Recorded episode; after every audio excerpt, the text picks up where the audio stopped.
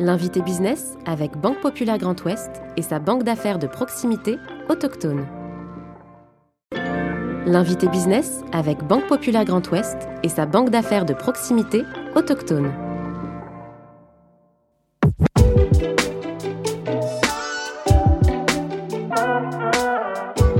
En 1990, elle intègre l'entreprise familiale co-créée par son père et son oncle à Saint-Denis-de-Gastine en Mayenne. Elle dirige aujourd'hui cette société de 45 collaborateurs spécialisés dans la charpente traditionnelle et la construction modulaire. Nathalie Planchet, présidente directrice générale de Deschamps, est aujourd'hui l'invité business. Je suis Clément Lessort et vous écoutez le podcast de l'invité business. Nathalie Planchet, bonjour. Bonjour Clément. Merci d'avoir accepté notre invitation dans le fauteuil de l'invité business et surtout un grand merci de nous recevoir eh bien, au milieu de vos ateliers, ici dans cette entreprise des champs, au cœur de, la Mayenne. Cette entreprise qui a été créée en 1973 euh, par vos parents. Qu'est-ce qui vous a donné envie de, reprendre cette, euh, cette, boîte? Ça s'est fait euh, facilement? C'était l'envie de poursuivre l'aventure familiale? Ça se dit peut-être pas, mais en fait, ça s'est fait sur un hasard. Ça s'est fait euh, à la suite de deux échecs au bac. Et là, il bah, fallait bien faire quelque chose. Et à l'époque, euh, euh, j'étais sur Paris avec, avec mon ami qui est devenu mon mari depuis et qui était dans l'hôtellerie. Dans et il m'a dit, bah, on va passer deux mois sur Paris et puis on va travailler en hôtellerie. Au bout de deux mois, je me suis dit, non mais là, ça va pas être possible. Et encore moins sur Paris. Donc euh, j'ai appelé mon papa qui m'a dit ben, on pourrait peut-être faire un petit bout de chemin ensemble. On a fait un petit bout de chemin ensemble, tellement bien que en fait, je suis jamais repartie. C'est ça, c'était en 1990. Vous pensiez que ça allait être peut-être une petite parenthèse ou un moment de réflexion, mais pas forcément un, continuum ou en tout cas un destin qui, vous attendait? Ben, En tous les cas, je ne m'étais pas projetée. J'étais euh, dans ma tête sur un échec qu'il a fallu avaler de longues années après. Quoi. Donc euh, je l'ai vécu dès le départ et pendant longtemps comme un échec. Chose que je, n'imagine plus aujourd'hui, mais enfin, à l'époque, je le vivais comme ça. Vous gardez quel souvenir d'ailleurs d'enfance de, de, vos parents, euh, jeunes entrepreneurs, en 1973, quand ils créent cette, cette boîte? Quel souvenir de, petite fille vous avez de, vos parents dirigeants? Père et mère d'ailleurs, les deux étaient mm. à la direction de, cette entreprise. Alors donc il y avait euh, mon papa, ma maman, et il y avait aussi mon oncle. Et le premier souvenir qui me vient en tête, et en règle générale, c'est celui que je retiens euh, toujours, euh, et, c'est vrai que papa rigolera quand il va l'entendre encore, c'est euh, que pour nous, enfants de chefs d'entreprise, c'est surtout l'absence qui nous marque. Et l'absence d'un père à la maison, d'une mère qui essayait de faire comme elle pouvait aussi, mais bon, qui n'était pas là beaucoup non plus.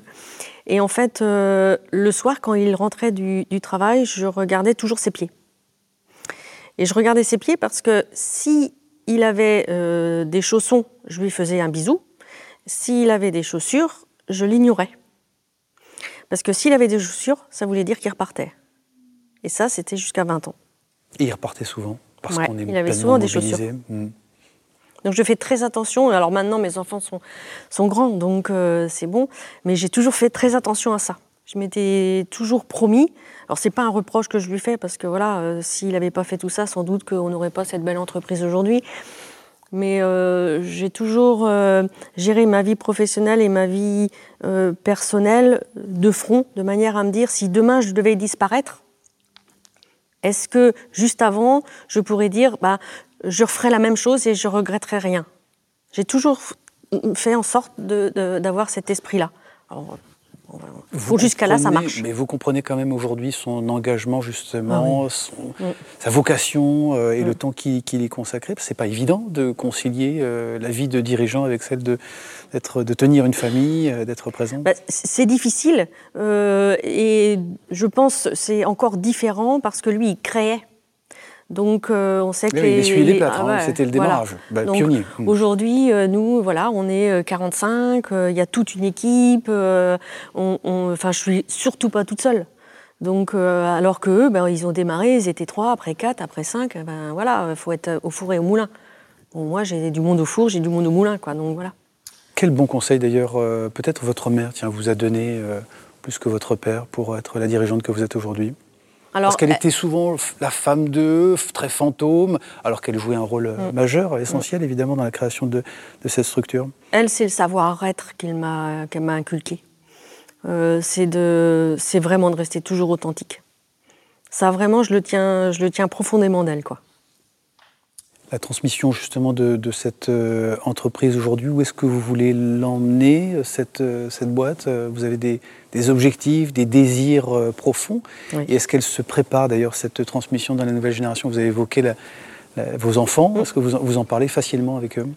Ah oui, alors euh, c'est très clair, j'en ai un. Euh, il n'y a pas de tabou Il n'y a pas de tabou du tout.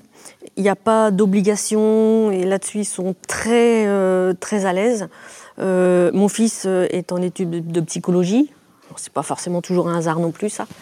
mais et ma fille est actuellement à l'entreprise, mais parce qu'elle doit, elle apprend, elle se forme. mais elle a des profondes aspirations différentes, donc je ne suis pas sûre que voilà, ce sera sa destinée mais pour l'instant elle est là. Et je pense que là, je vis euh, ma troisième partie de vie. Donc, euh, c'est-à-dire? qu'en fait, j'arrive, je suis dans mes, ma 51e année. Euh, et j'ai envie que les dix prochaines années, j'ai des gros projets phares en fait pour rapport à l'entreprise.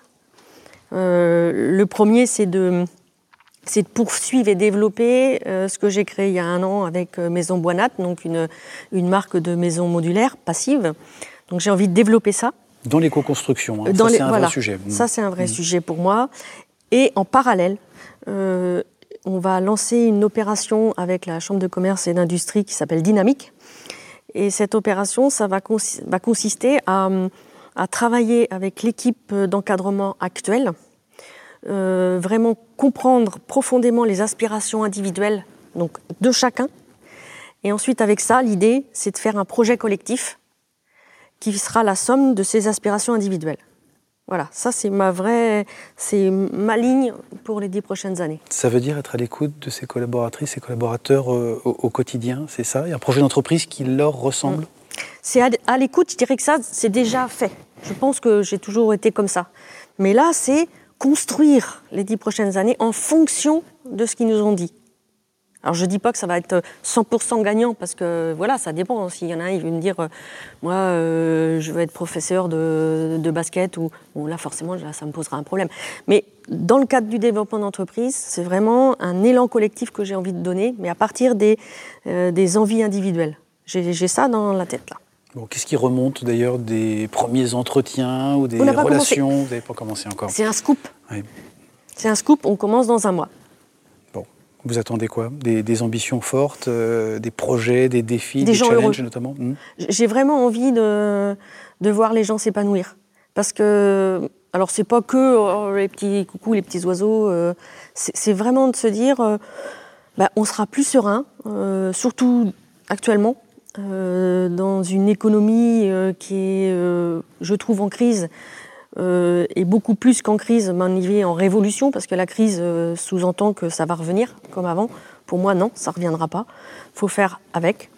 Euh, donc autant le vivre le mieux possible. C'est vraiment l'aspiration que j'ai.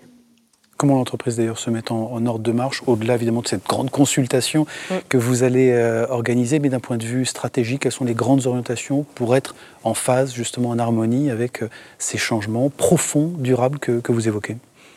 J'ai pas de réponse à aujourd'hui, parce que justement, ça va être le résultat du travail qu'on va mener.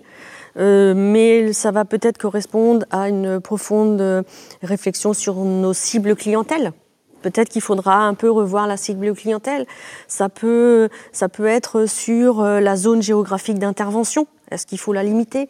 Ça peut être aussi sur la taille de l'entreprise. Peut-être que euh, bah, s'il y a des, départs, peut-être qu'il ne faut pas renouveler en se disant voilà, avec une taille plus modeste, on sera peut-être plus agile. Parce qu'aujourd'hui, euh, on a vraiment besoin d'agilité. Voilà, je n'ai pas des réponses claires, mais, mais je sais où j'ai envie d'aller. Bon, ce qui est un peu étonnant, parce que souvent on parle de croissance, de croissance organique ou, externe. Vous revendiquez, euh, Nathalie Planchet, aujourd'hui le fait d'être une entreprise à taille humaine et de le rester? Je le revendique. Alors, oui, parce que je pense qu'il faut être agile, comme je disais là, mais au-delà de ça, euh, c'est aussi moi. C'est-à-dire que j'ai toujours dit à mes équipes, je me l'en suis jamais caché, que je n'étais pas capable de diriger une entreprise euh, beaucoup trop grande pour moi, euh, avoir un costume beaucoup trop large pour moi, avoir par exemple plusieurs sites de production. Je suis pas capable. J'ai besoin d'être sur place. Je, voilà, je trouve ça formidable, hein, les gens qui arrivent à le faire. Euh, qui arrivent à passer une journée à un endroit, une journée à l'autre, etc. Mais moi, je moi, je suis absolument pas capable de faire ça. Ce que vous aimez, c'est le matin venir ici, dans les ateliers, aller euh, rencontrer les femmes et les hommes qui, qui font, qui fabriquent les, les produits euh, des champs, notamment? Oui, alors, euh, j'y viens pas assez, clairement, euh, parce qu'en fait, euh, j'aime être dans le, dans, le, dans le, vif du sujet, dans le quotidien, souvent même un peu, un peu trop. Euh, donc des fois, c'est au détriment du temps que je pourrais passer à venir à l'atelier les voir. Je suis sûre, je ne les vois pas assez. Euh, mais j'ai envie d'être là. J'ai besoin d'être là. Ce projet d'éco-construction qu'on a évoqué ensemble, c'est quoi? Un effet d'opportunité? C'est stratégique pour l'entreprise? Ça part de convictions qui vous sont très propres sur ces transitions environnementales qu'on qu évoque, qui sont impérieuses euh, aujourd'hui?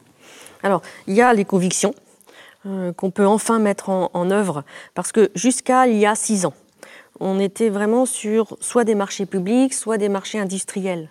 Ces marchés-là, euh, en fait, on y répond à partir d'un cahier des charges très précis. Donc on répond à ce qu'on nous demande. Et euh, on avait fait à cette époque-là une euh, démarche de design thinking. Design thinking, mon anglais est parfait. Mmh.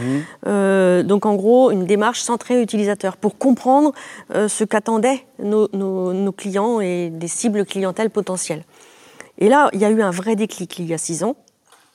C'était euh, les clients, finalement, on venait pour leur vendre de la charpente. Et, euh, et eux.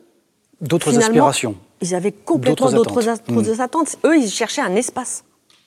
Et là, on a eu un vrai déclic. On dit finalement, on ne on peut pas se rencontrer, on ne peut pas aller les voir, puisqu'on vend quelque chose qui, eux, ben, dont ils n'ont pas forcément conscience d'avoir besoin. Eux, c'est l'espace en entier dont ils ont besoin. Il en va donc et là, de la survie, vrai... de la pérennité ah, de l'entreprise. Il y a eu un vrai déclic. Mmh. Et c'est là qu'on a développé donc, euh, les espaces modulaires. Donc, Aisance, la première marque, il y a euh, 4 ans, et euh, qui était plus à destination justement des industriels. Et maintenant, euh, Maison Boinat qui, se, qui s'y ajoute parce qu'en fait, on a des demandes de particuliers. Et aujourd'hui, on n'était pas sur ce milieu-là.